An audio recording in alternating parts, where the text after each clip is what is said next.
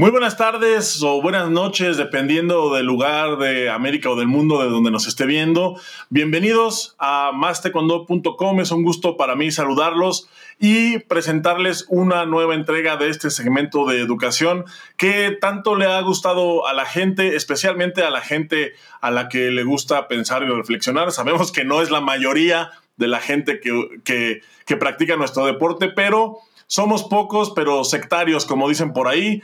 Yo soy Chava Pérez. Obviamente yo no tengo vela en este entierro, yo nada más estoy aquí para presentar a los invitados que son los que realmente hacen el programa y son los que realmente saben de esto. Y una de las personas que justamente sabe mucho de esto es el justamente el host de este programa, profesor Fernando Aquilián desde Argentina. ¿Cómo está, profe? Buenas noches. Muy buenas noches, eh, Chava, ¿cómo estás? Bienvenido, bienvenido a todos los que nos están viendo en vivo en este momento, los que nos van a ver de manera sincrónica por cualquier otro medio de Más Taekwondo y que, como les decimos siempre, que disfruten de este espacio que nos tiene que dejar pensando, reflexionando, analizando todo lo relacionado con el Taekwondo y la educación. Así que muchísimas gracias, Chava, por acompañarnos nuevamente eh, desde Más Taekwondo. No, hombre, el placer es todo mío, prof. Y tenemos, y tenemos otro invitado que anda por ahí, eh, que anda ahorita por ahí escondido, pero pues que se atrevió a venir. Bueno, adelante, que abramosle la puerta entonces. Que entre sin golpear. ¿Quién será? Bienvenido, profesor Darío. ¿Cómo le va? ¿Cómo está? Bueno, buenas tardes, buenas noches. Eh, gracias Chava, gracias la gente de Más Taekwondo, gracias Fernando por esta invitación. Muy contento de formar parte de este programa y de compartir con ustedes un poquito nuestra pasión por la educación y el taekwondo. Bueno, em, nosotros vamos a hacer una pequeña introducción y después vamos a conversar con el profesor Darío, con todas las personas que nos estén acompañando de manera sincrónica. Eh, Chava seguramente va a estar atento a comentarios, preguntas que, que le quieran hacer a Darío, por supuesto, para este tema apasionante que tenemos en este segundo encuentro. En el primero, recordemos, estuvimos, nos fuimos hasta España, conversando con el profesor Miguel Patiño, que, ah, donde hablamos sobre la, educación deportiva, cómo debería ser el recorrido de alguien que está eh, queriendo incursionar en el deporte taekwondo, particularmente desde la niñez, que es donde por él estamos poniendo más el acento, la niñez, la juventud, que son temas que nos importan mucho y que abarca a la mayoría de la gente que da clases de taekwondo. Y desde España eh, nos vamos para Argentina, porque este, esta serie de programas que vamos a hacer de manera mensual eh, va a recibir invitados de diferentes partes de eh, América Latina y también de España, por supuesto. yo me encuentro en la ciudad de Salta, en Argentina, en el noroeste argentino. Darío está en la ciudad de Buenos Aires, también en Argentina. Y Chava, por supuesto, nos acompaña desde tierras aztecas en, México. Así que es un programa muy internacional eh, y muy nacional también. Así que, mm, bueno, muchísimas gracias, profesor Darío, por acompañarnos. Darío es séptimo dan de Taekwondo, eh, es también un representante de, de la Cuquibón desde, desde lo marcial, es encargado del área marcial en la provincia de Buenos Aires, fue entrenador de la selección argentina de taekwondo en la modalidad combate, eh, promotor y sí, promotor de muchísimos deportistas que han pasado y pasan por la selección nacional. Eh, y bueno, seguramente él va a poder eh, seguir con parte de su currículum. También ahora me acuerdo encargado de las escuelas deportivas argentinas en, niveles de desarrollo deportivo. Así que bueno, mucha experiencia también, igual que Miguel Patini y que todas las personas que nos van a acompañar para poder conversar sobre temas súper apasionantes, que en este caso está relacionado con los contenidos a enseñar en la clase de taekwondo, ¿no? Es un tema que nos gusta Darío, que le gusta Darío, que me gusta a mí, Chava también eh, es un apasionado de esto, que tiene que ver con el qué, el qué enseñamos en las clases de taekwondo, ¿no? Y es tan amplio el taekwondo, eh, tan enriquecedor, eh, bien enseñado, ética y moralmente bien enseñado, que una de las primeras preguntas que le compartimos al profesor Darío, para que vayamos pensando juntos, es desde el punto, para preguntarle su opinión sobre qué es el taekwondo para Darío. ¿no? Eh, yo creo que podríamos empezar ahí, que es el puntapié inicial para, para después meternos de lleno en el qué enseñamos. ¿no? Así que Darío, te escuchamos atentamente a ver si conceptualmente nos podés eh, dar tu punto de vista sobre qué es el taekwondo, cómo lo vivís. Bueno, esa última frase que vos decís de cómo uno lo vive, creo que es algo sumamente importante a la hora de definir eh, qué es el taekwondo, ¿no? Porque el taekwondo tiene muchas facetas, ¿no? Entonces, a medida que uno va transcurriendo su vida, va pasando por diferentes etapas, va pasando por diferentes roles, y muchas veces, si bien hay una definición, ¿no? que es la definición que da Kukiwon o que puede dar la Federación Mundial, Después cada uno de nosotros empieza a vincularse con esta disciplina y empieza a decir, bueno, ¿qué es el taekwondo para mí? ¿No? Para mí el taekwondo es una disciplina. Es una disciplina a través de la cual, como docente, nos permite, a través de la enseñanza de todos estos contenidos de los que vamos a hablar hoy, poder contribuir con la educación integral de todos los alumnos con los que trabajamos. Entonces, hoy por hoy considero al taekwondo como una herramienta realmente importante, una herramienta muy valiosa, sobre todo en los momentos que en nuestro país estamos atravesando a nivel educativo, como para poder ser un tridente y acompañar la educación de las personas que practican y principalmente de los niños y de los adolescentes, formar un tridente educativo que comienza en su casa, que continúa en la educación formal en el colegio y que nosotros desde el taekwondo podemos dar nuestro gran aporte. Siempre hablamos de los valores del taekwondo, ¿verdad? Y yo creo que son valores del ser humano en sociedad, no solamente del taekwondo. Pero hay algo muy valioso que tiene el taekwondo que es, en cierta forma, desde sus contenidos teóricos, los tiene organizados, ¿no? Entonces, una persona perseverante es perseverante en cualquier índole de la vida. Pero nosotros ya le enseñamos desde los principios del taekwondo a nuestros alumnos qué es la perseverancia. Desde el momento que empieza a pisar un doyan, una academia, un gimnasio para practicar, no solamente nos abocamos a los contenidos eh, prácticos, sino que comenzamos con estos contenidos teóricos que considero realmente relevantes e importantes que hacen que este arte marcial y este deporte olímpico eh, también sean una herramienta educativa en cada familia y en cada practicante. Así que ese es un poquito mi enfoque de qué es el taekwondo. Hoy para mí el taekwondo no es un fin, sino es un medio, es un medio educativo. Y después de ahí podemos decir que es un arte marcial, también es indiscutible que es un deporte olímpico. No son dos cosas antagónicas, sino que son dos cosas que se acompañan. Y yo metería este tercer componente, que es el de que es un medio educativo. Así es mi visión hoy de lo que es el taekwondo, Fernando. Bueno, muchísimas gracias, Dari, por, por tu respuesta. Eh, seguramente las personas que nos están escuchando también pueden opinar qué, es, cómo definen ellos qué es el taekwondo.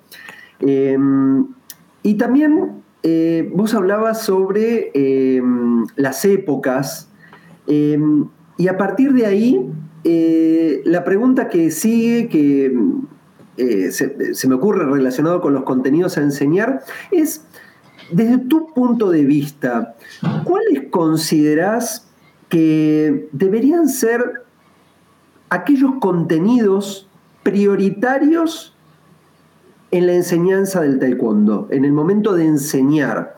¿Cuáles consideras que sí o sí deben estar para poder enseñar taekwondo?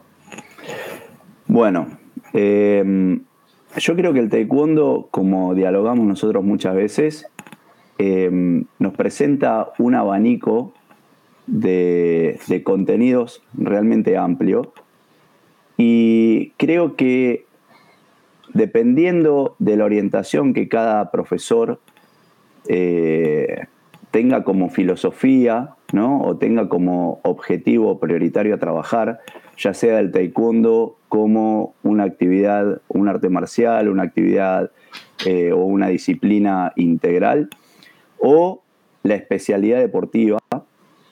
Creo que cada uno de estos componentes o de estas visiones que tenemos del taekwondo o, hacia dónde vamos a direccionar, eh, igualmente presenta un abanico amplio. No es que el abanico amplio solamente del taekwondo como eh, arte marcial, sino que desde la especialización deportiva también es una complicación que tiene el profesor a la hora de pensar en qué contenido va a desarrollar. Y más aún, como decimos siempre en las capacitaciones que damos, el profesor de taekwondo tiene una tarea bastante compleja que es primero direccionar hacia dónde va a orientar el tiempo. Nosotros tenemos varios eh, componentes que hacen a la hora de diagramar los objetivos que vamos a enseñar y el direccionamiento que le vamos a dar a las clases. Y una de las preocupaciones que tenemos es la utilización del tiempo. ¿no? Es decir, el tiempo que se tiene de clases semanales en las academias es limitado. Y nosotros tenemos por un lado el arte marcial, que tiene lo que es Kibondon Jack, lo que es Pumse, lo que es Kiopa, lo que es técnicas de pateo, lo que es el aprendizaje de Kyorugi, de combate, lo que es el aprendizaje de las técnicas de rotura o de Kyopa, lo que es la defensa personal con el Hosinsul, el Hambo Kyorugi y todas sus variables, que hacen que ese tiempo realmente enseñando una actividad integral, como es la visión del arte marcial, eh, se complique ¿no? para el profesor. Entonces va a tener que ir priorizando a lo largo del año y a través de su planificación cuáles son esos contenidos que va a priorizar. Yo no creo que haya contenidos para priorizar permanentemente, sino que creo que durante el año, durante los ciclos que van pasando eh, de año a año, eh, podemos ir dividiendo ese macrociclo anual, no hablo de lo deportivo, sino desde las clases, de las clases integrales, podemos ir destinando determinado momento del año para hacer hincapié en ciertos u otros objetivos. Pero no nos tenemos que olvidar que el objetivo de la disciplina taekwondo como arte marcial, uno de los objetivos que busca es que los alumnos, a través del desarrollo de los programas de enseñanza que tiene cada una de las escuelas, pueda llegar a ser cinturón negro, ¿no? Pueda llegar a ser un idóneo de taekwondo.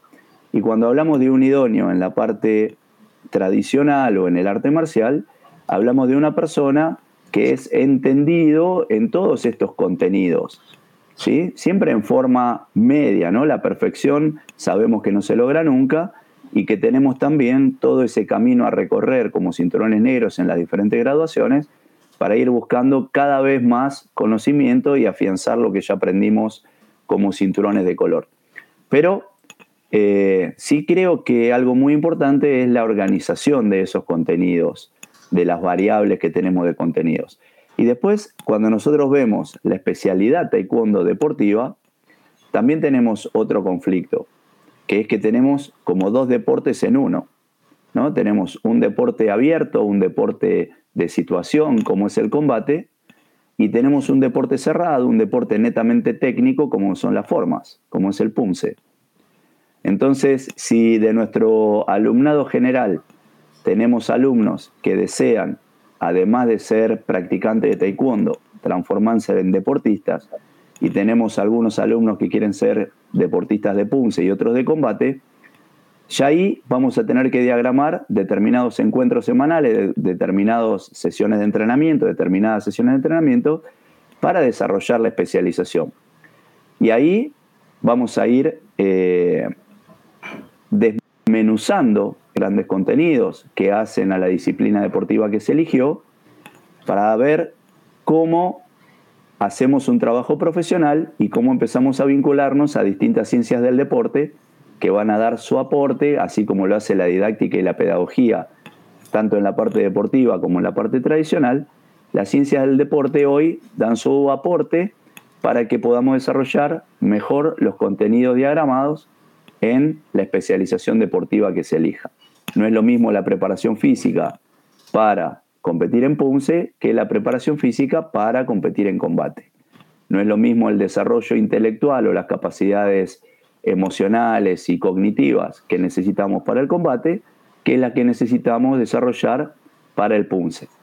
Entonces, eh, al igual que te mencionaba recién, nosotros vamos a ir organizando esos contenidos a lo largo del año y priorizando determinados contenidos, estando en un periodo más lejano a las competencias que estando en un periodo realmente competitivo. ¿no? Entonces, no sé si estoy contestando claramente tu pregunta, porque no estoy diciendo qué contenidos considero más importante para desarrollar, pero lo que quiero dejar como aporte es que todos los contenidos del taekwondo son importantes, por algo existen, todos los contenidos son importantes, pero nuestra visión como profesores, como educadores, como entrenadores, como preparadores físicos, también consiste en poder organizar de la mejor manera esos contenidos. ¿Sí? Pues yo puedo decir, el taekwondo, tenemos la parte de formas, tenemos la parte de combate, yo considero esos dos grandes objetivos, esos dos grandes contenidos como eh, imprescindibles para la práctica. Pero no puedo dejar eh, detrás el aspecto que vincula la defensa personal. ¿Se entiende? Y quizás hay un profesor que se vincula más con la defensa personal y con el combate y quizás enseña en menor medida la parte de punce y otro profundiza más en el punce porque lo considera eh, de primera necesidad, ¿está bien? Entonces, creo que lo importante es dónde uno pone el acento y cómo aprovecha mejor el tiempo que tiene para poder desarrollar esos contenidos.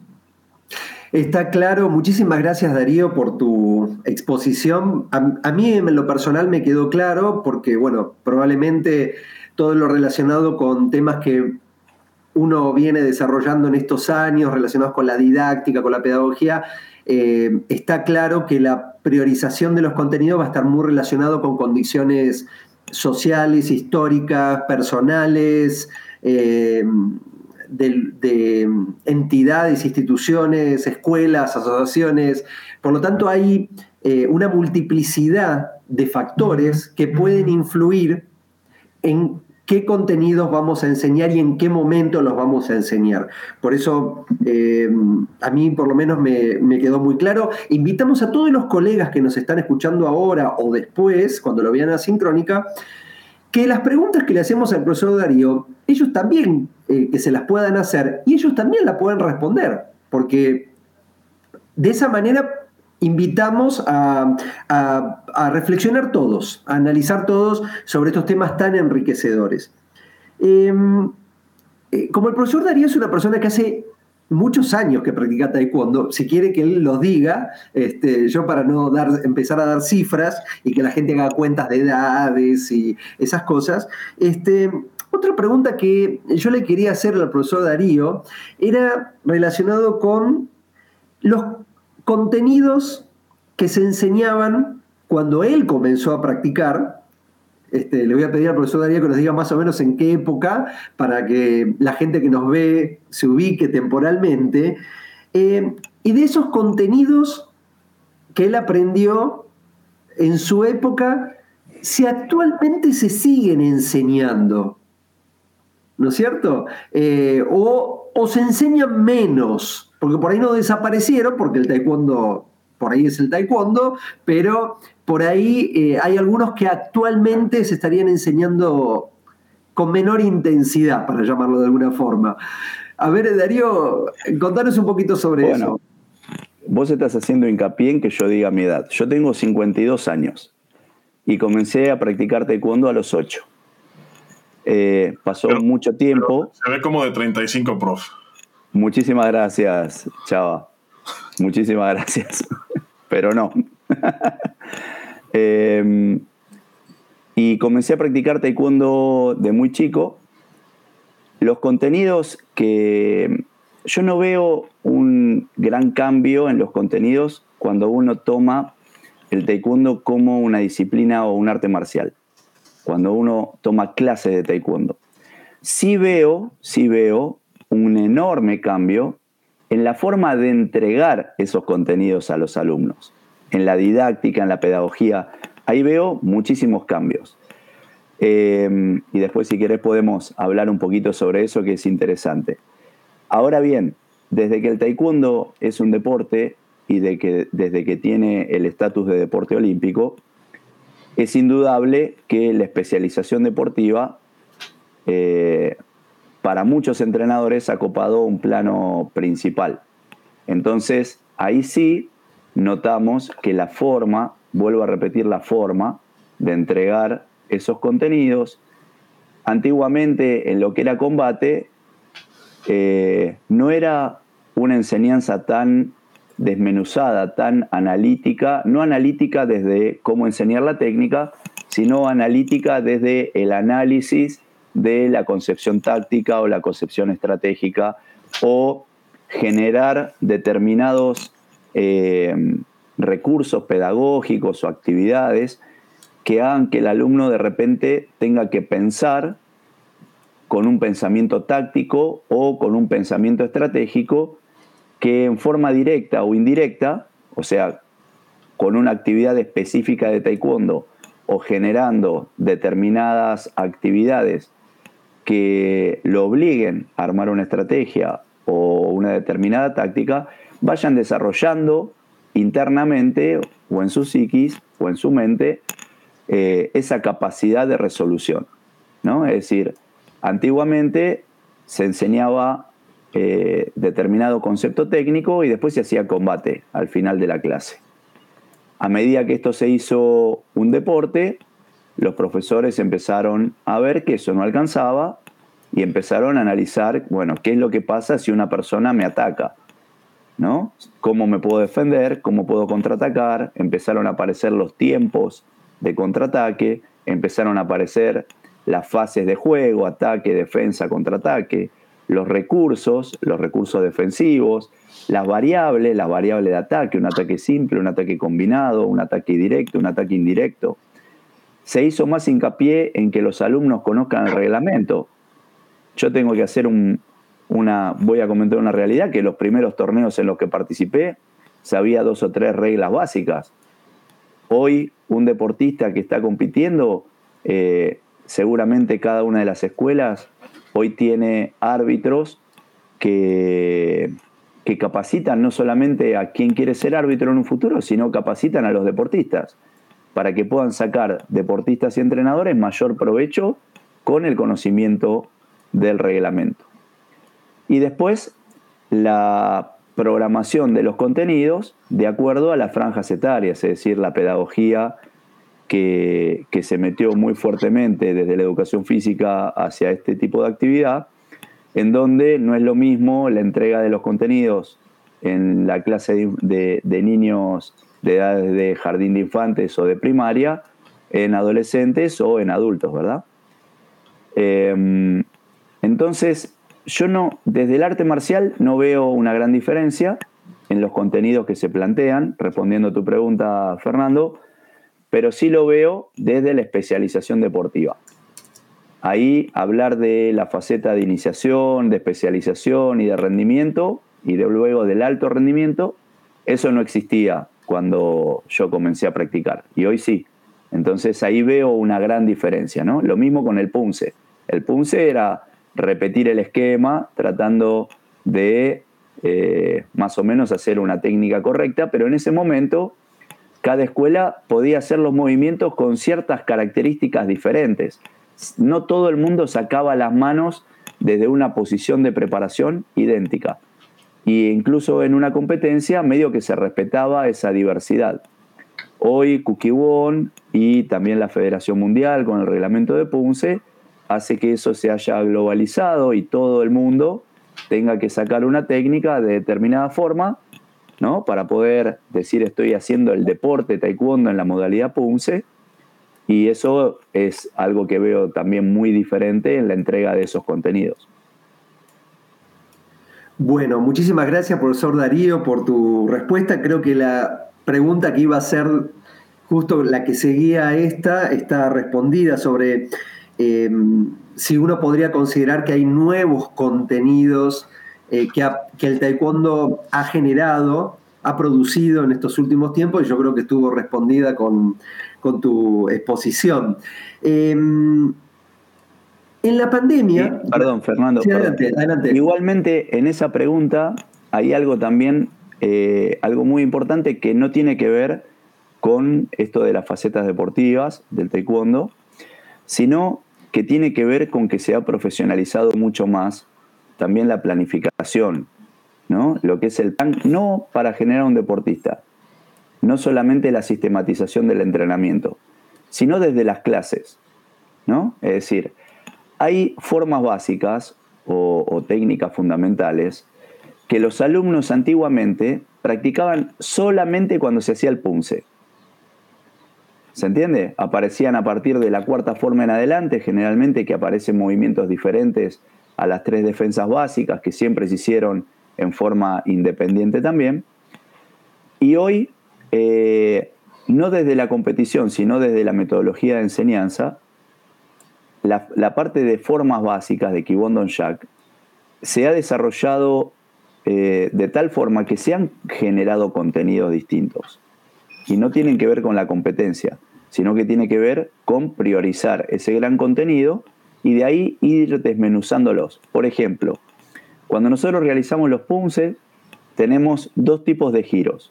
Una media vuelta, que no hay cambio de posiciones en los pies, y una rotación en donde el pie que tengo adelante termina adelante del otro lado. ¿Se entiende? Tenemos dos tipos de rotaciones hay determinadas líneas que tienen ciertas características y por eso se gira de esa manera y otras que tienen otra característica y como se avanzó con un paso se gira diferente. En aquella época eso no se tenía en cuenta. Solamente se tenía en cuenta cada forma básica y cada sogi. Pero hoy, a la hora de practicar las formas básicas, ya no se hace solamente cuatro técnicas para adelante y cuatro para atrás, sino que el profesor dice, hoy voy a trabajar los diferentes OGIs, pero entrenando los dos sistemas de giro que encontramos en las determinadas, en las diferentes líneas que conforman un punce. Entonces ahí esa forma que es el desplazamiento, no es ni la técnica ni la posición, ya también se transforma en un contenido, que son los desplazamientos específicos de las formas. Y antiguamente no era tenido en cuenta como contenido. Entonces, ahí también nosotros encontramos que hay un gran avance profesional en lo que es la visión que tenemos sobre esta hermosa disciplina que enseñamos, ¿no? Bueno, muchísimas gracias Darío por, ampliar esta, mm, la respuesta, eh, súper importante también para poder pensar eh, todos los aportes que se pueden hacer a este tipo de actividades y mm, así ir actualizando y promoviendo eh, nuevos saberes o prácticas modificadas que permitan también que uno esté más esté activo ¿no? con el correr del tiempo. Em, la siguiente pregunta está relacionada también con un hecho que nos impactó a todos, que fue la pandemia durante el año 2020 y parte del 2021, en donde se enseñó, muchos intentaron enseñar a través de aplicaciones de videollamada, como puede ser Zoom, Google Meet, ¿no? Etcétera, etcétera. Y muchos profesores em, tuvieron que pensar qué enseñar, además de lo que se podía enseñar de taekwondo a través de las cámaras de la videollamada. ¿Vos eh, percibís, observás, analizaste que hay algún contenido que se enseñó en la época de la pandemia que antes no se enseñaba, que en la pandemia se enseñó y que después de la pandemia continuó o no continuó enseñándose? ¿Cuál es tu reflexión? Qué buena pregunta. Bueno, yo creo que eh, lo que sucedió en la pandemia fue un fenómeno de adaptación, ¿no? el profesor que se adaptó subsistió e incluso en muchos casos creció. Y el profesor que lamentablemente no tuvo esa, capacidad, esa capacidad de adaptación o no tuvo los medios quizás para poder adaptarse, eh, es aquel que sufrió eh, hasta incluso la pérdida de su centro de enseñanza, ¿no? No solamente por una cuestión pedagógica, sino por una cuestión económica, ¿verdad? No pudo sostener el apoyo de eh, ingreso de las cuotas de sus alumnos. Yo creo que en la pandemia hubo dos grandes contenidos que, que tomaron relevancia. Uno, que antes de pandemia el combate es como que se fagocitaba al punce, ¿verdad? Es decir, si uno tenía que exprimir mejor el tiempo que tenía para su clase, siempre le dedicaba un poquito más al Kyorugi que al punce, salvo aquel profe que tenía sesiones de entrenamiento específicas de la modalidad formas, ¿no? O de punce. Eh, y creo que es precisamente ese uno de los contenidos que más se ha desarrollado. El gran contenido punce. Empezaron a aparecer los torneos virtuales, incluso oficiales, ¿sí? de rendimiento. Todas nuestras escuelas le buscamos la forma de poder hacer una competencia de punce presentando videos, después a través de transmisiones en vivo, etc. Y por otro lado, hay otro gran contenido que tiene que ver con el contenido teórico. Que el contenido teórico eh, fue muy relevante la transmisión de, estos saberes en la pandemia porque nos permitían poder eh, generar gráficos en nuestra computadora, dibujos, videos, que vayan especificando o explicando eh, determinados conceptos. Los principios del taekwondo, historia, nomenclaturas. Eh, incluso, Fernando, fue el momento desde la docencia en donde pudimos implementar la primera diplomatura universitaria en taekwondo. ¿Sí? Creo que a nivel latinoamericano, me animaría a decir. ¿Está bien? Con, posibilidad de equivocarme. Y, no fue menor que yo recién leía en el chat eh, profesores que compartieron con nosotros esa experiencia, esa experiencia de formación docente, y ese también es otro gran contenido, no direccionado hacia los alumnos, sino direccionado hacia la formación docente.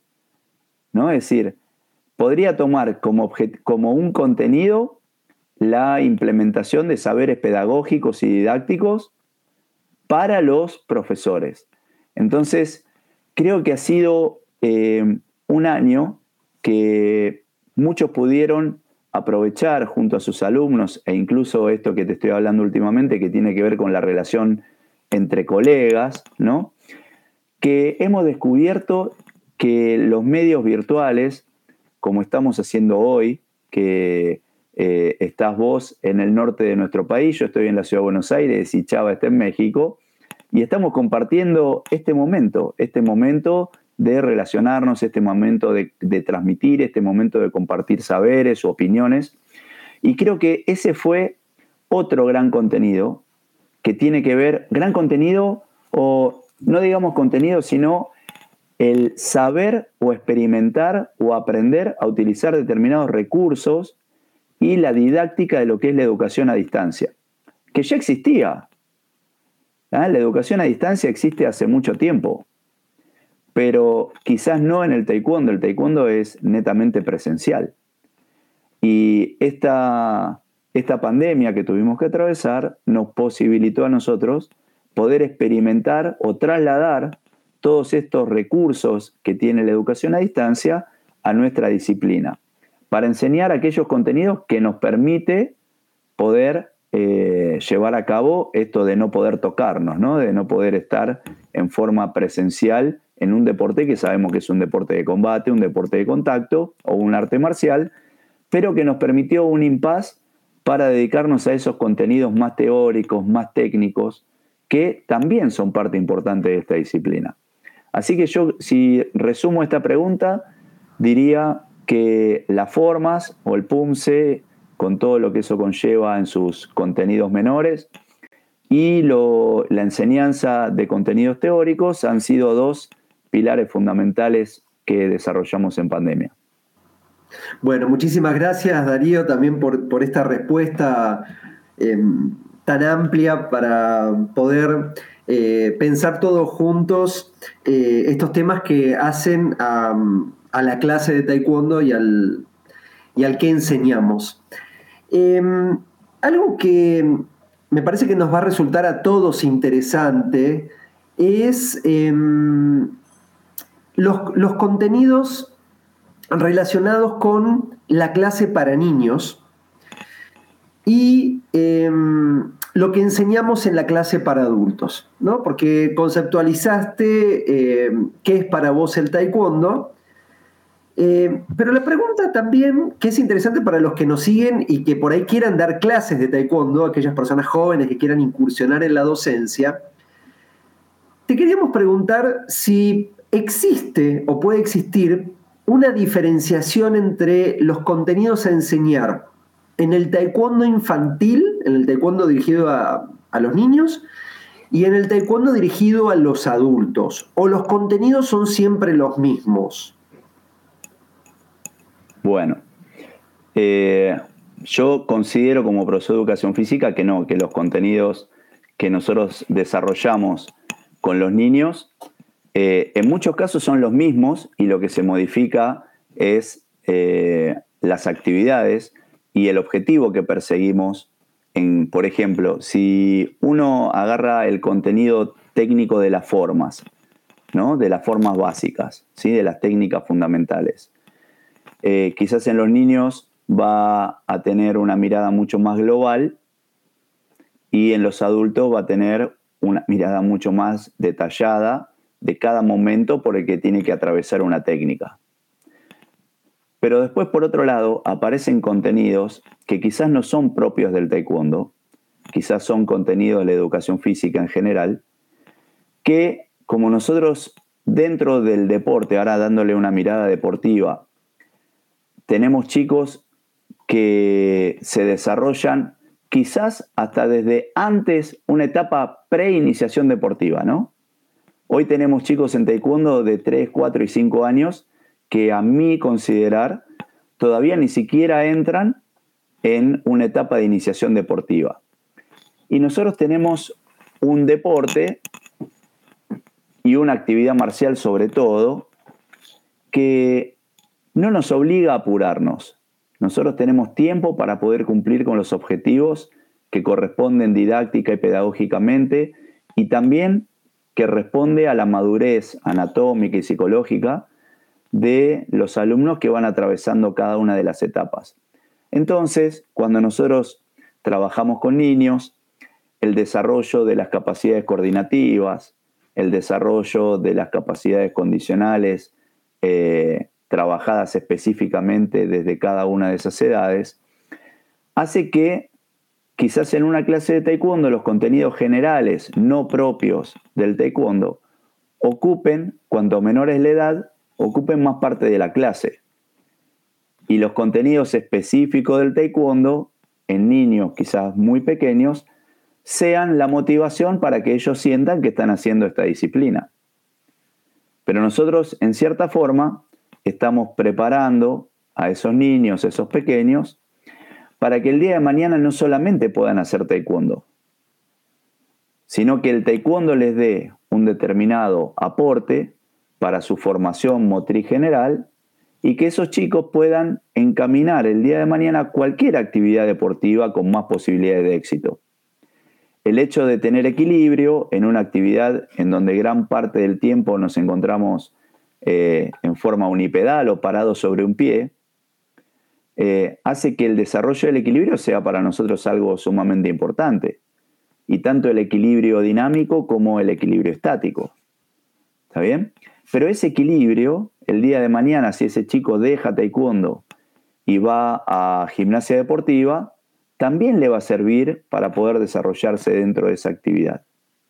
Entonces, yo siempre lo que digo es que nosotros, a menores edades con las que trabajamos, tenemos que trabajar fuertemente todo este contenido teórico en cuanto a los valores que transmitimos, eh, el respeto, el poder saludar para entrar y para salir del marú, ¿sí? el poder eh, aprender determinadas pautas de convivencia, ¿sí?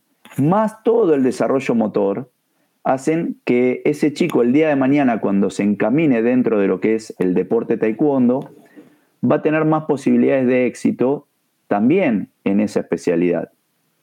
¿Se entiende?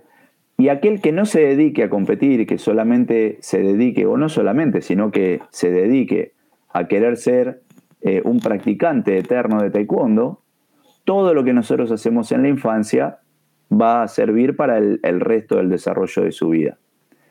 Cuando nosotros trabajamos con adultos, ahora nos vamos del otro lado, adultos e incluso adultos mayores, porque hay muchos profesores que trabajan con adultos mayores, eh, nosotros ya no podemos trabajar el desarrollo motriz para que en un futuro ese practicante mejore su técnica, sino que nosotros vamos a trabajar y agarrando el taekwondo otra vez, como dije al principio, como medio para mejorar su calidad de vida, ¿no? Ser más flexible, no solamente para poder realizar una técnica de taekwondo, sino ser más flexible para que no padezca dolores de espalda, para que pueda ponerse las medias y los zapatos con más comodidad, ¿sí? para que pueda satisfacer las necesidades de la vida cotidiana con mayores posibilidades de hacerlo eh, en forma autónoma y que no vaya necesitando ayuda a medida que va envejeciendo.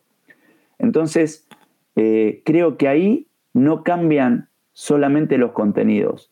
Lo que cambia prioritariamente entre niños, adolescentes, jóvenes, adultos, son los objetivos, ¿no? No el qué vamos a enseñar, sino el qué queremos lograr, el para qué los enseñamos. Entonces, ahí sí hay una gran diferencia.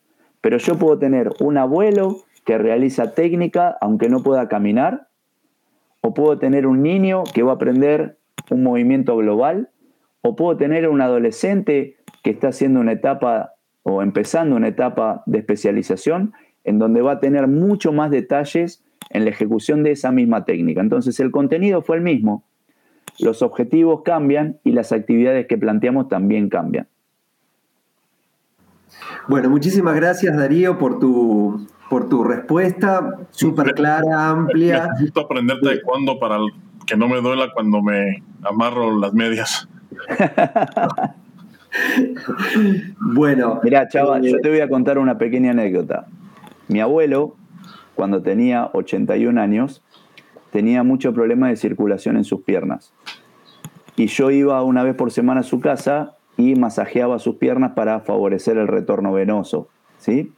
Entonces él ya prácticamente no podía caminar. Entonces hacíamos gimnasia sentados en una silla y de la noche a la mañana comenzamos a hacer las técnicas y comenzamos a jugar.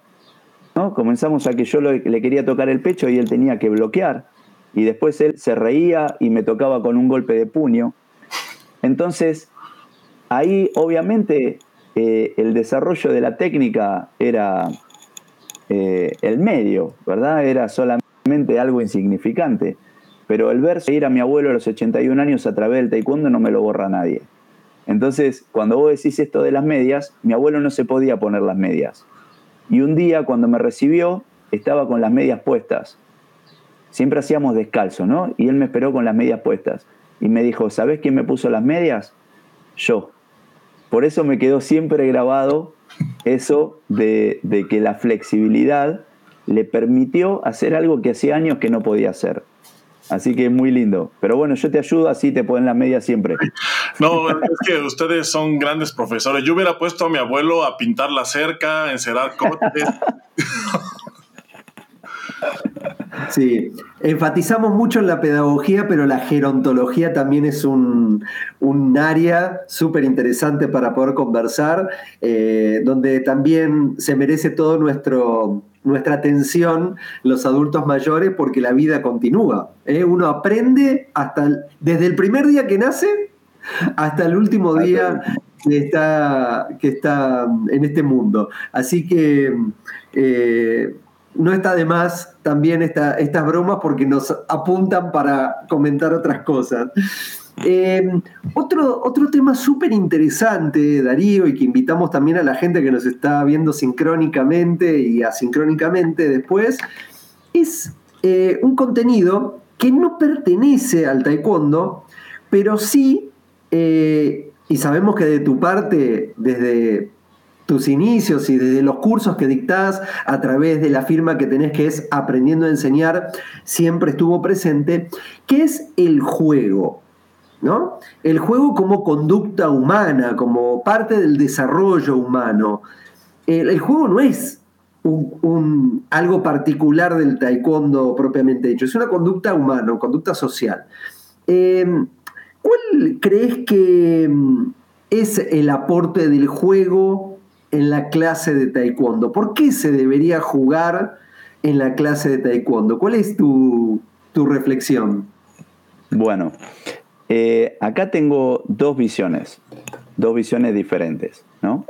Una es, eh, y que las experimenté las dos a lo largo de lo que fue o de lo que es mi carrera docente.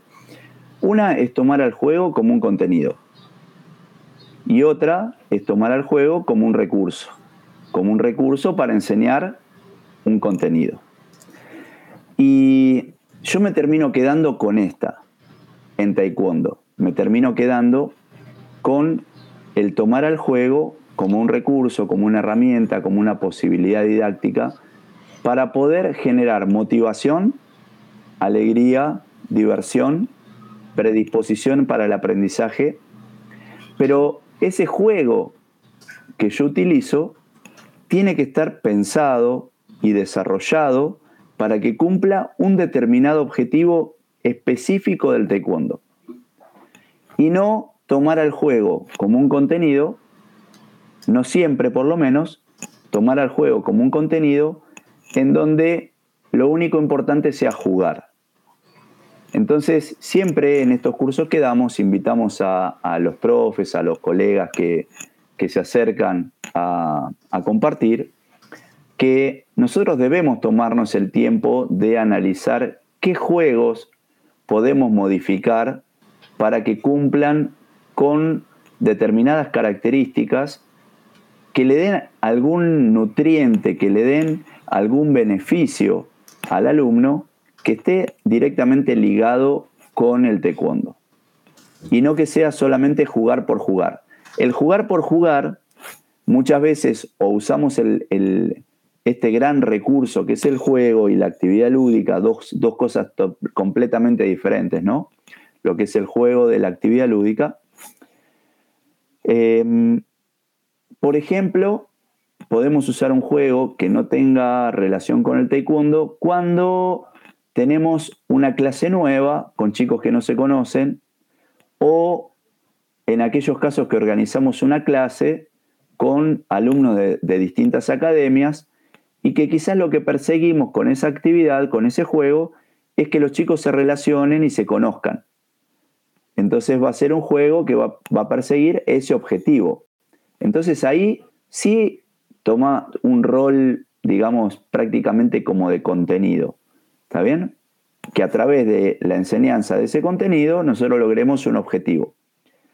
Y después, el otro caso que yo digo es de tomarlo como recurso para, por ejemplo, generar a veces físicamente y a veces cognitivamente eh, determinadas características, detalles o conocimientos que nos van a servir a futuro para eh, algo vinculado al taekwondo. Y les voy a poner un ejemplo. Nosotros en lo que denominamos encuentros en nuestra escuela, Em, que no es una competencia, sino que es un momento de reunión de alumnos de diferentes academias e incluso de escuelas amigas, direccionado a lo que es la iniciación deportiva. ¿no? Entonces nos tomamos un tiempo para analizar que en el combate tenemos un momento prioritariamente físico, en donde siempre el trabajo intelectual y el trabajo cognitivo está, está latente, pero en donde se pone a prueba nuestro cuerpo, que es lo que dura el round, ¿verdad?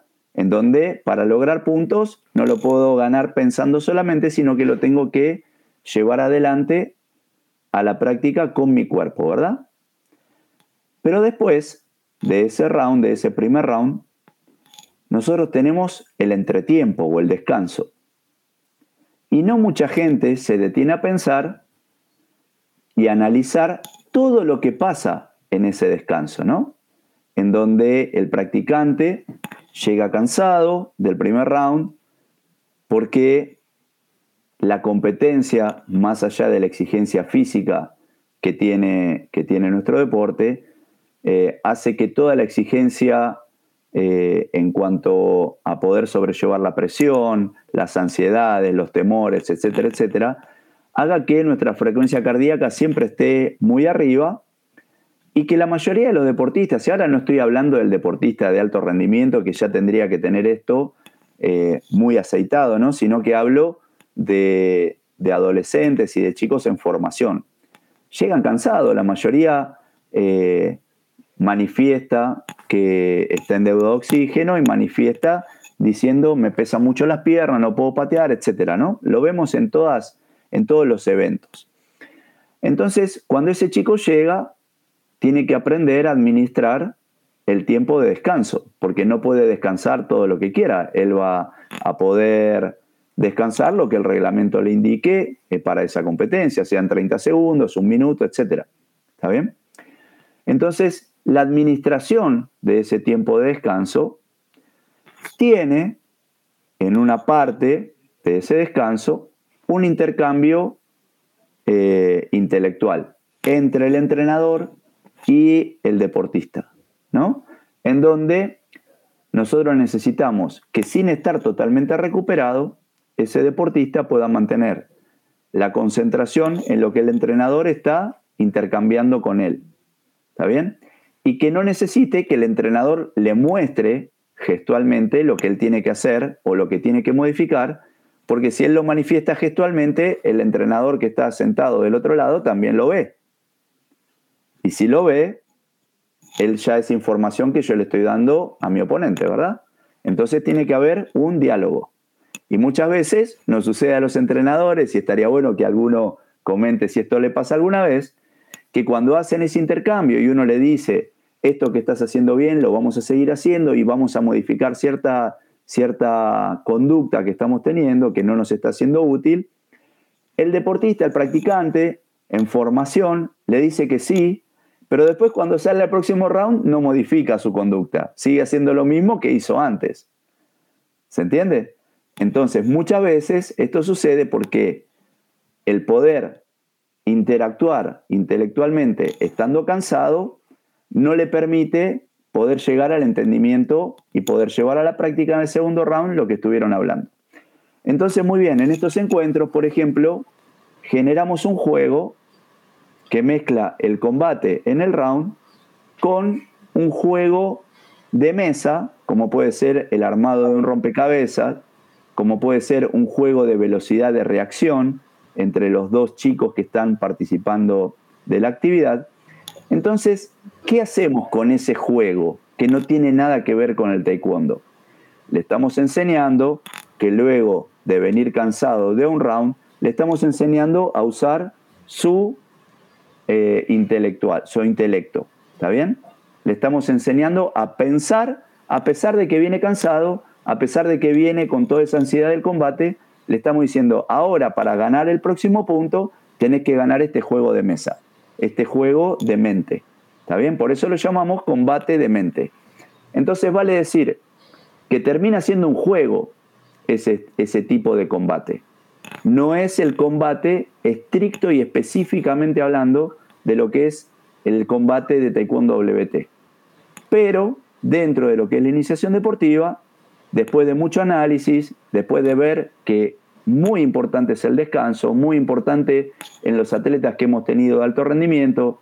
La diferencia se hace en ese aprovechamiento, en la administración del descanso y la interacción con el entrenador para llegar al alto rendimiento. Entonces, ahí es donde el juego tomó un papel realmente importante, incluso dentro de una mini competencia. No sé si, eh, si contesto Sí, este, eh, digamos, el tema del juego es un tema súper complejo también para analizar, eso lo sabemos, eh, definir inclusive el juego es complejo. Eh, los sociólogos, los antropólogos, los pedagogos, los psicólogos, los filósofos, eh, han analizado el juego, lo han tratado de definir, pero tiene características muy particulares que hacen que nosotros, los pedagogos, los profesores, los instructores, tengamos que tenerlo bien en cuenta en el momento del el desarrollo humano. El juego forma parte de un derecho, primero de los niños, y, también forma parte del desarrollo de los seres humanos. Tiene que estar presente en nuestras vidas, eh, ya que es, muy enriquecedor. Y por eso lo utilizamos también como medio para, para educar, para formar, como decía el profesor Darío. ¿no? Algo importante también, y más que nada para los que recién quieran dar clases de taekwondo, recordarles que los juegos hay que adaptarlos de acuerdo a las edades de los chicos. Es decir, un niño de cuatro años no puede jugar a uno de los que juegan los de 10 y los de 10, si juega a los que juegan los de 4, se va a aburrir. Entonces es muy importante conocer qué juegos son pertinentes eh, por edades. ¿eh? Y esto, por supuesto, también si lo llevamos al mundo del deporte, recordemos que el deporte de alto rendimiento no se puede llevar a los que se inician en un deporte, ¿no? Es algo que venimos también comentando hace mucho tiempo en el taekwondo, por supuesto, desde un paradigma que nos atraviesa. Y en, el, alto rendimiento se juega la botella, no sé si conozcan ese juego. Sí. al que le toca. Sí, no, no, es recomendable. Prof, tengo una pregunta aquí de, la audiencia, no sé si, si, me dan chance de leerla. Es de Hacho Méndez, que nos, que nos está viendo aquí en México. Eh, ah, no, no es cierto, de Ecuador. Eh, está viendo desde Ecuador. Hacho Méndez dice: ¿se pueden establecer juegos predeportivos en el taekwondo o realizar variantes a algunas actividades lúdicas para orientar a la iniciación deportiva? Sí, por supuesto que sí. Por supuesto que sí. Recién contamos un caso en donde estamos tomando eh, a todo el trabajo que se genera en el entretiempo, ¿verdad? Eh, hay un juego que yo lo enseño como base para el taekwondo. En nuestro país se llama La Mancha, que es aquel juego en donde uno tiene que tocar a otro y ese que es tocado tiene que perseguir a otro y tocarlo y que cada país le pone un nombre diferente. ¿Se entiende? Entonces, ese, ¿se entiende, Chava, de qué juego estoy hablando? en México. El de la se llama en México? México le dice la traes. La traes. Bien, ese juego, ¿no? Ese juego. Ese juego para mí es muy enriquecedor y poniéndole ciertas características propias que nosotros pensamos vinculadas al taekwondo, eh, es sumamente enriquecedor. ¿Por qué? Porque en el taekwondo yo tengo que tratar de pegarte y vos tratar de que yo no te pegue. ¿Está bien? Y si yo te pego, vos tratar de después de pegarme a mí para recuperar ese punto que acabo de meter, ¿verdad? En cierta forma, el contacto, el tocar al otro y el evitar que me toque es una característica de lo que es el combate. Y también es una característica de ese juego, en donde yo le enseño a un niño pequeño que tiene que tratar de evitar ser tocado y cuando a él le toca ser él el protagonista, que en ese caso sería ser el atacante después en el combate, él tiene que poder tocar a otro. Si nosotros a eso analizamos cuánto dura un cruce de taekwondo, es decir, cuánto dura desde que están los dos deportistas en situación de estudio y uno toma la iniciativa y empiezan a intercambiar técnicas, tácticas, ¿sí? empiezan a intercambiar resoluciones ahí, ¿Cuánto dura eso? Vamos a poner un ejemplo que dure entre 3 y 8 segundos.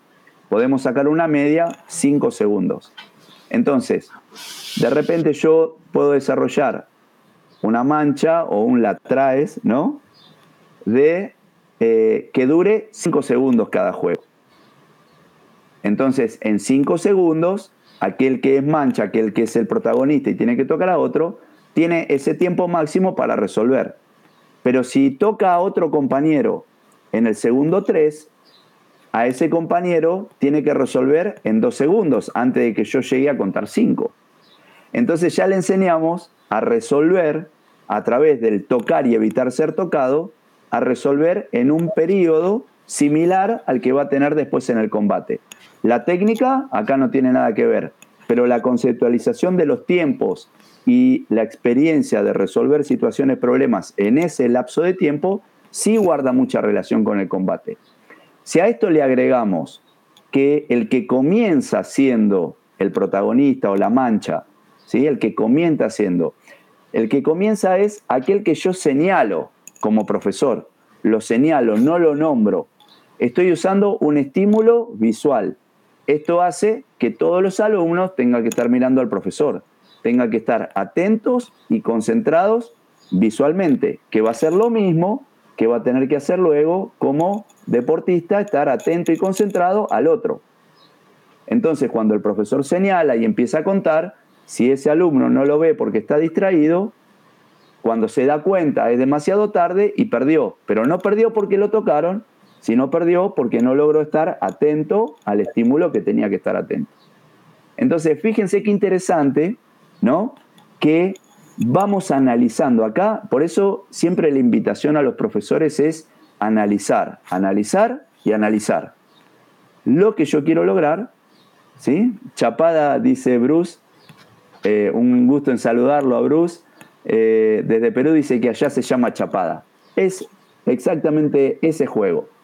Entonces, fíjense qué interesante cuántos contenidos, cuántos, no contenidos desde la enseñanza, sino cuántos componentes tiene este juego, que puede haber más. Vamos a suponer que yo voy a un torneo o a una actividad y mis alumnos antes entraban con el cabezal puesto, ¿se acuerdan antiguamente? Pero ahora, ahora los niños saludan con el cabezal abajo del brazo y luego se lo tienen que colocar ellos solos. ¿Nunca vieron en torneos de cinturones principiantes que se ponen el cabezal al revés? Lo vemos muchas veces, ¿no? Y el árbitro le dice, por favor, dése vuelta o date vuelta el cabezal, ¿no? Y se lo acomoda. Cuando uno ve eso, también puede analizar y decir, ah, yo no quiero que mi alumno pase por esa tensión. Yo quiero que mi alumno se sepa aprender a poner el cabezal. Entonces yo puedo organizar un juego, la misma base del de recién, pero para poder tocar al otro, tiene que agarrar un cabezal de los que el profesor dejó esparcidos por el piso y colocárselo. Obviamente ya no va a durar 5 segundos, sino que va a durar quizás 15, para que tengan tiempo varios alumnos de pasar por esa situación. Pero si se lo pone al revés, el profesor le va a gritar, no. Y él va a entender que se lo puso al revés y va a tener que aprender a mirarlo y cómo colocárselo de la mejor manera. ¿Cuál era el objetivo que perseguimos con ese juego? Que los alumnos aprendan a colocarse el cabezal o el casco y no pasen por esa situación de nervios y que le dicen se puso el cabezal mal y eso ya lo ponga más nervioso en una competencia, ¿no? Estamos hablando de los niños siempre, ¿verdad? Así que bueno, creo que un poquito respondiendo a la pregunta del profe que estaba en el chat, eh, no sé si, si, sirve esto, pero bueno, sí, sí, claro que sí. Sí, por eso, eh, profesor Darío, Hacho hizo una, una pregunta súper interesante también, porque el juego es la antecedencia al deporte. Hay libros que lo llaman así, del juego al deporte, porque para poder practicar y entrenar un deporte con todas las reglas oficiales de un deporte, primero uno pasa por los juegos, para tomar contacto con las reglas, con el movimiento, con eh, ese, ese ámbito socializante, y después van apareciendo las reglas, de las más fáciles a las reglas más complejas. El problema que tenemos en Taekwondo es que en la especialización deportiva precoz nos salteamos el juego y el ir tomando contacto con reglas fáciles. Directamente a los niños le decimos, estas son las reglas del Taekwondo, a competir. ¿No? Este, pero bueno, todo lo que decimos... perdón, Fernando, incluso respondiéndole a Hacho, al profe, eh, desde el punto de vista del juego predeportivo como la actividad que se realiza en, una, en un encuentro o en una competencia, eh, nosotros no necesitamos hacer estrictamente el reglamento WT con los niños. Y nosotros necesitamos que los árbitros que estén guiando quizás ese encuentro también formen parte de, un, de poder cumplir objetivos pedagógicos. ¿no? Y que si un niño pisa afuera del área, hacerlo entrar y decirle, si no estuvieras en un encuentro y estuvieras en una competencia, eso es una infracción. Y el niño en esa situación de juego, en vez de recibir eh, fríamente una sanción con la señalización que corresponde, también que va a venir después, recibe una enseñanza. Entonces empieza a tener la mirada del árbitro diferente. Y el árbitro también colabora desde su rol con la formación deportiva dentro del programa de iniciación deportiva que se persigue ¿no? con esos chicos. Bueno, eh, vieron que los temas uno va conversando y nos podríamos quedar todo el día acá, pero Chava tiene que ir a atender el juego de la botella, el profesor Darío tiene que ir a atender, este, y la gente que nos está viendo va a decir, bueno, ¿a dónde vamos? ¿Hasta dónde llegamos? Eh, le vamos a hacer una última pregunta al profesor Darío, que también se la hacemos a las personas que nos están siguiendo porque también la pueden responder. Eh, eh, pasa algo en cualquier actividad, pero la vamos a hacer relacionada con el taekwondo, que es para escuchar al profesor Darío que nos dé algún tip o sugerencia para mm, tratar de evitar que la clase se transforme en algo, en actividades rutinarias. ¿no? Darío, ¿qué, nos podés sugerir para que las clases no sean todas iguales? Que para enseñar algo eh, puedan aparecer algunos condimentos que nos diferencien de la clase anterior o de la clase de hace un mes o de un año eh, y que no sea todo igual. Eh, y así con esto cerraríamos. Gracias. Bueno, acá hay que decir, primero, que un doliochagi es un doliochagi y vamos a practicar muchas veces un doliochagi. Y la forma de entrega de las actividades para lograr practicar, aprender o entrenar ese doliochagi o esas patadas en general, eh, tienen que ir variando. Nosotros deberíamos dar una clase diferente todos los días porque es tan amplia la gama de ejercicios y la gama de contenidos que tiene nuestra disciplina, que nosotros debiéramos poder variarla realmente en forma cotidiana. Acá la invitación es, primero, a planificar. A planificar. No solamente que la palabra planificación esté en boca de nosotros como entrenadores cuando vamos a llevar adelante la planificación deportiva de un equipo o de un deportista de nivel sino que nosotros debemos aprender a planificar todas nuestras clases. Ver, seleccionar qué contenidos vamos a buscar, analizar con qué grupo estamos trabajando y buscar los objetivos para esa clase o para ese conjunto de clases. Y después, Fernando, yo le digo siempre a los profes en, estas charlas de, formación que el taekwondo es como si nosotros siempre, vamos a suponer, yo vendo ensaladas. Voy a poner un ejemplo que algunos profes que están compartiendo con nosotros ya lo habrán escuchado de nuestras bocas. Nosotros vendemos ensaladas. Entonces yo tengo un local en donde Chava viene todos los días a comer ensalada. Y tengo siete u ocho eh, platos con distintos componentes para esas ensaladas. Entonces tengo tomate, tengo lechuga, tengo aguacate, tengo huevos, ¿está bien? Y después, al ladito de esos componentes o de esos ingredientes, nosotros tenemos distintos tipos de aceites y tenemos distintos tipos de especias y distintos tipos de sal. Entonces, cuando Chava viene a comer, le digo, hoy vamos a comer una ensalada de aguacate, huevo y lechuga pero no le vamos a poner aceite de maíz como hicimos ayer. Hoy le vamos a poner aceite de oliva. Y hoy no le vamos a poner sal común, sino le vamos a poner esta sal saborizada que, que traje. El sabor de esa ensalada va a ser distinto al sabor de la ensalada del día anterior.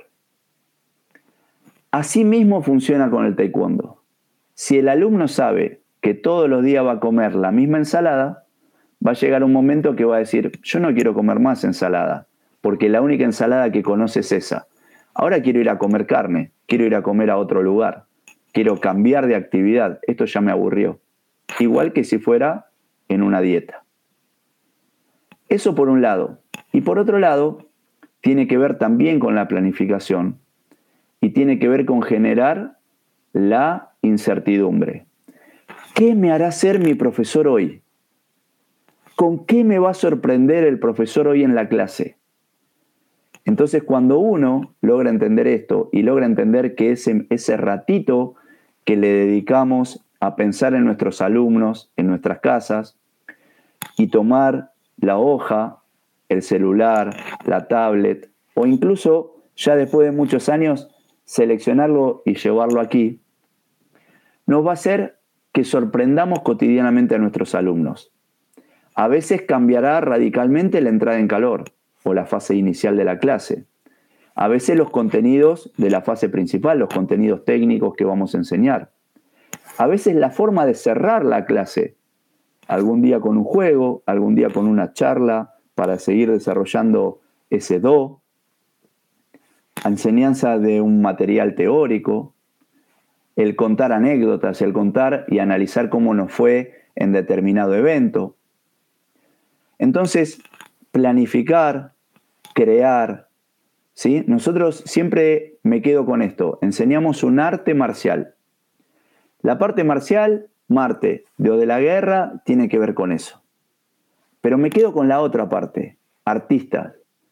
El artista, entre otras particularidades que tiene que tener para trascender como artista, es ser creativo.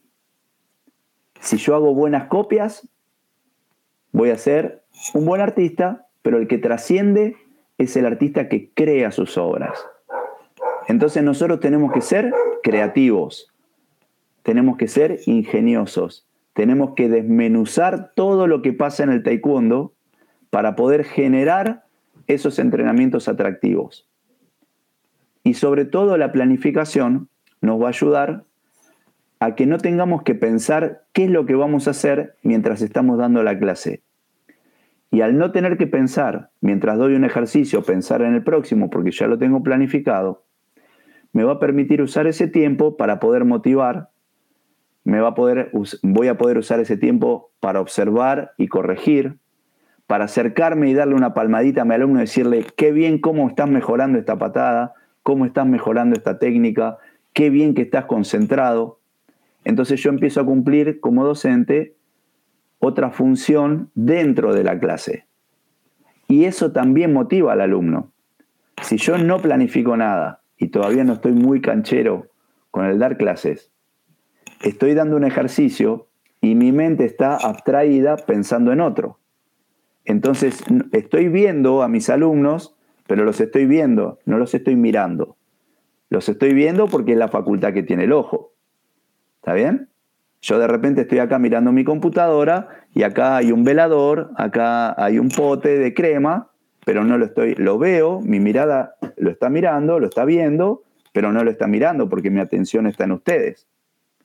Entonces, eso mismo nosotros tenemos que lograr cuando damos la clase.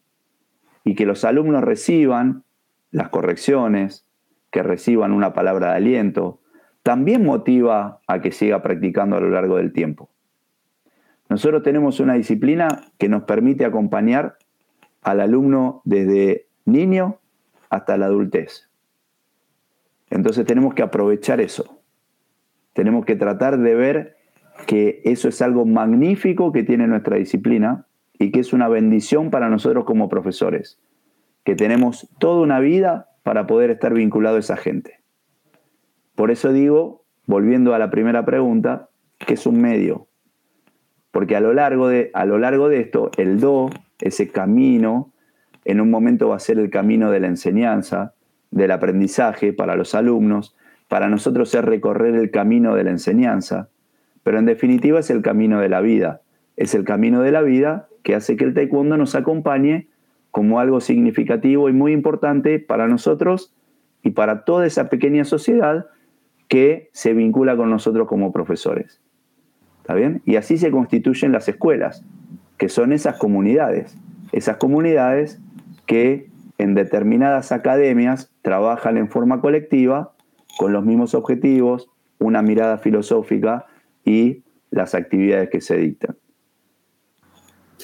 Bueno, punto final, así el profesor Darío terminó su, eh, su exposición a través de las preguntas marco, guía que le fuimos haciendo para que, mm, bueno, todos los colegas y futuros colegas eh, o gente enamorada del taekwondo que le guste todo lo que es el taekwondo y la educación, eh, haya podido estar atento a mm, la, temática de hoy que tenía que ver con los contenidos a enseñar en la clase de taekwondo y ya con el primer encuentro con el profesor Patiño sobre la educación deportiva eh, eh, y el taekwondo.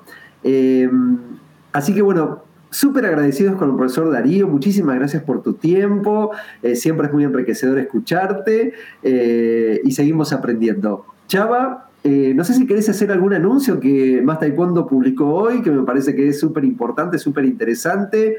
Eh, invitar también a los colegas el mes que viene a este nuevo encuentro con otros invitados. Sí, pues primero que nada, muchas gracias a toda la gente que estuvo con nosotros. Voy a dar una repasada aquí a los saludos rápidamente para no dejar pasar a la gente que estuvo con nosotros.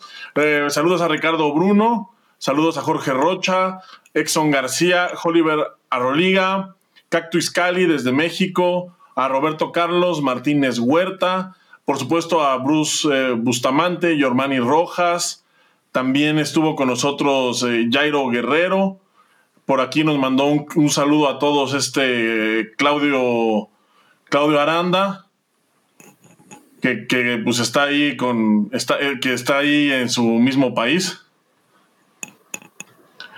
También Fernando Alexis Santamarina, eh, Hacho Méndez, que, estuvo aquí activo también en el chat, Gabriel Krause, y bueno, a, todos los, a todas las demás personas pues, que no se animaron en esta ocasión a, comentar, pero pues que sabemos que nos están viendo. Muchísimas gracias por su participación. Y especialmente a nombre de Más Taekwondo una, un agradecimiento a ustedes, dos profesores, el profesor Fernando y el profesor Darío, por pues esta exposición. La verdad es que pues uno aprende bastante aquí con, pues, con gente que sí sabe. Entonces, pues a mí, a nombre de mastecuando.com, no me queda más que agradecerles y además a la gente invitarlos a que pues a que no se pierdan estas cápsulas que son pocas pero bastante informativas y creo que valen mucho la pena. Bueno, muchísimas gracias a todos, gracias Chava, gracias Darío. Y bueno, nos encontramos en el próximo... Quiero aprovechar, Fernando, un segundito nada más para mandarle un gran abrazo a mi amigo y vicedirector de nuestra escuela y colega de toda la vida, Gabriel Krause, que estaba dando vueltas por ahí en el chat, y a todos los profesores de nuestra querida escuela CETRA, que si no lo están viendo en vivo porque están dando clase, lo van a ver próximamente y comparten con nosotros esta forma de ver el taekwondo. Muchas gracias y gracias más taekwondo por este espacio. Muchísimas gracias a todos, que tengan buenas noches. Ahora sí ya es de noche en toda América, así que buenas noches a todos y nos vemos en la siguiente. Hasta pronto.